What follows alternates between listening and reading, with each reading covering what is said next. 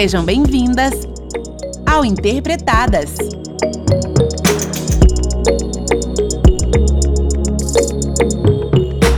Bom dia, ladies! Tudo bem com vocês? Aqui é a Gabi Oliveira e, na companhia das minhas amigas Milene e Gisele, hoje nós vamos falar sobre o racismo estrutural enraizado em meia sociedade contemporânea. Vamos lá! Mas e aí, amigas? Como que vocês estão hoje? Tô boa, Gabi, e você? Estou bem também, e você? Ai, amigas, por aqui tá tudo jóia. O assunto de hoje é muito interessante, né? O racismo estrutural é um tema muito importante e pouco abordado entre as pessoas, por isso muitos confundem o conceito de racismo com o de preconceito. Realmente, quando falamos sobre preconceito, estamos conceituando a discriminação das diferenças existentes no mundo.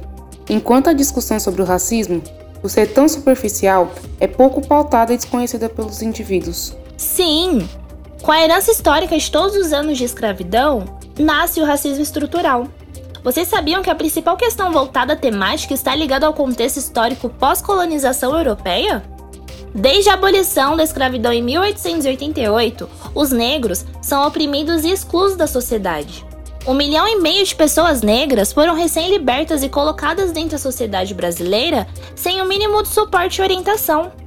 Esses grupos marginalizados se encontram sem emprego, condições básicas para sobreviver e sem moradia. Foram obrigados a se abrigarem nos morros, que hoje nós chamamos de favela. O eurocentrismo criou o estigma de que os negros eram preguiçosos e incapazes de trabalhar, consideravam apenas os europeus civilizados e inteligentes. Com isso, na época, as indústrias ainda seguiam os padrões escravocratas e opressor. E por isso, para falar um pouco mais sobre o assunto, principalmente para comparar os dias atuais com a época em que havia a escravidão, eu trouxe a estudante de jornalismo, Andresa Santos. Muito obrigada por aceitar o convite, Andresa. Seja muito bem-vinda, Preta.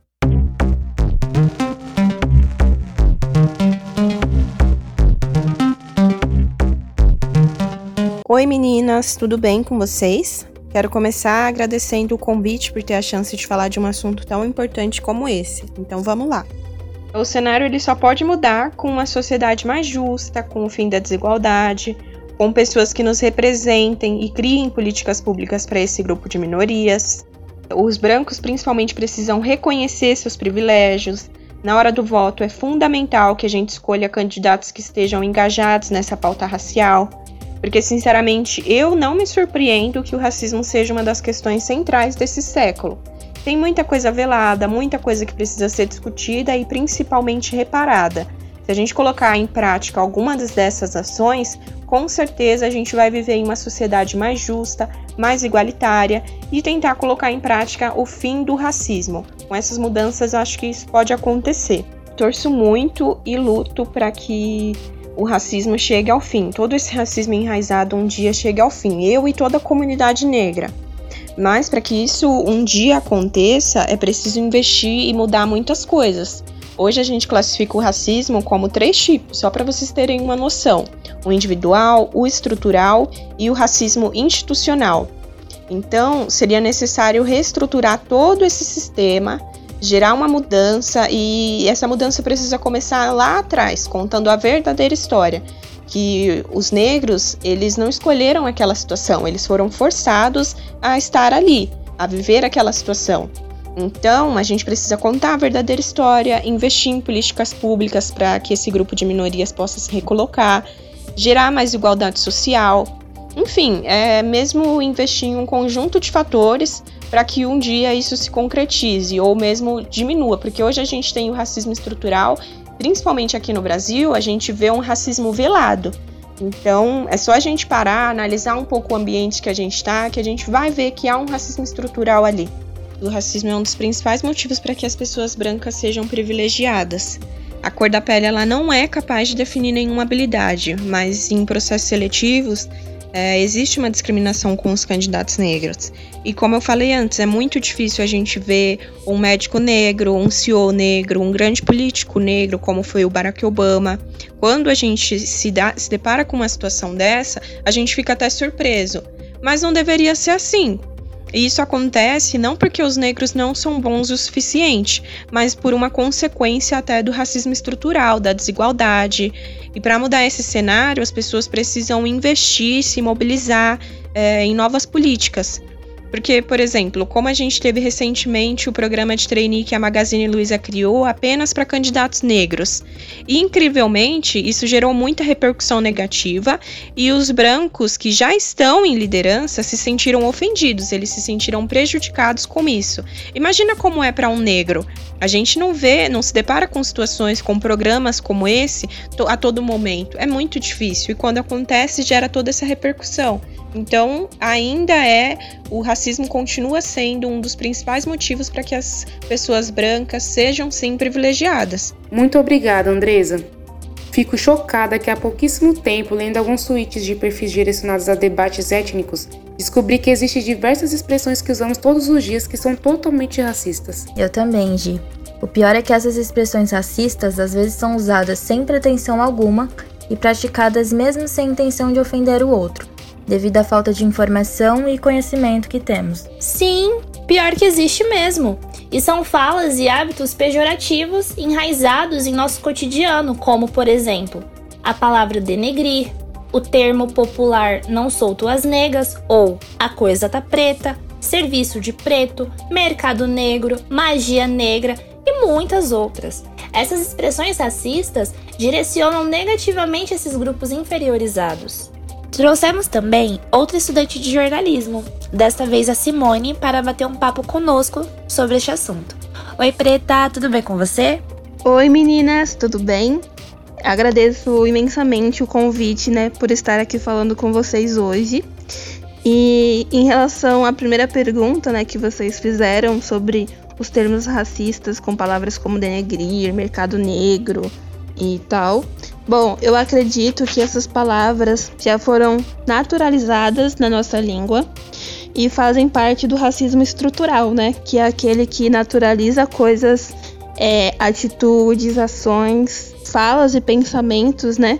De uma forma que prejudica determinado grupo. E no caso, nessas palavras prejudicam o grupo de pessoas negras, né? E, bom, essas palavras é, eu acredito que existam muitas pessoas que utilizam elas sem saber o seu significado, a sua origem. E eu acredito que realmente exista um impacto negativo no uso delas no nosso dia a dia, porque reforça, né, cada vez mais o estereotipo de que coisas pretas, coisas negras são ruins. É o lado obscuro da coisa, né? E mas também tem um outro lado, né, que no Brasil a gente tem cerca de 200 milhões de pessoas analfabetas. Então, quando a gente fala sobre essa questão, né, de significado de palavras e tal, e mudar né, essas falas no nosso dia a dia, talvez não inclua todas essas pessoas, né, que não têm acesso à educação, não têm acesso à escrita. Eu acredito sim que a gente tenha que mudar essas palavras no nosso dia a dia, é, excluir ela do nosso vocabulário.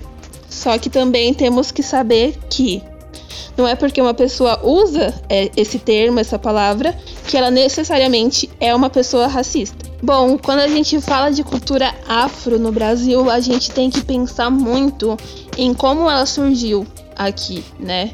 Como no sentido em que com a escravidão as pessoas negras vieram para o Brasil da África, vieram trazidas em navios negreiros, né? E todo esse preconceito que atualmente temos e tivemos ao longo dos anos com a cultura afro se dá por conta da escravidão, né?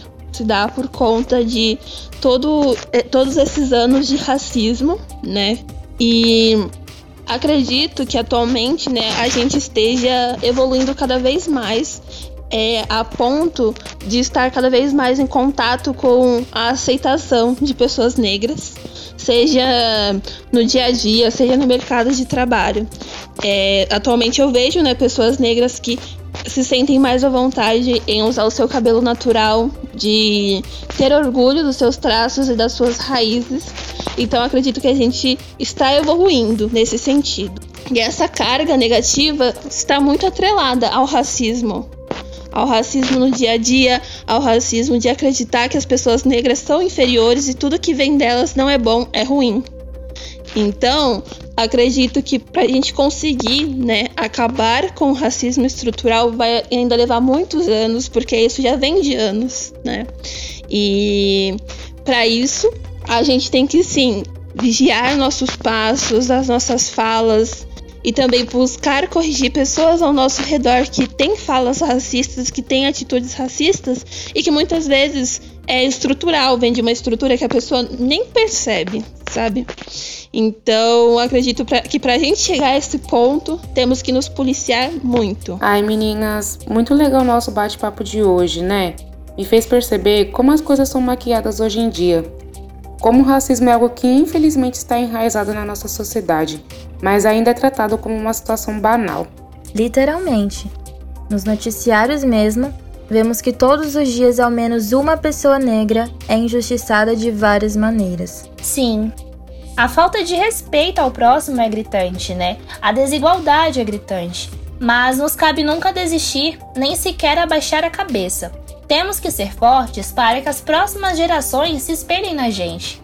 Por isso, deixo aqui mais um poema da Riele Leão, para não perder o costume e também para nos encorajar ainda mais. Vamos lá! A todas as pessoas que têm correntezas vorazes se lançando no peito, lembre-se, estamos em constante movimento. Do livro Jamais Peço Desculpas por Me Derramar. Por hoje é só, gente. Beijos e se cuidem!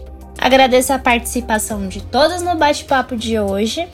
E para finalizar, já dizia nossa queridíssima Angela Davis: Numa sociedade racista, não basta não ser racista, é necessário ser antirracista. E é isso. Muito obrigada, pretas, e até a próxima.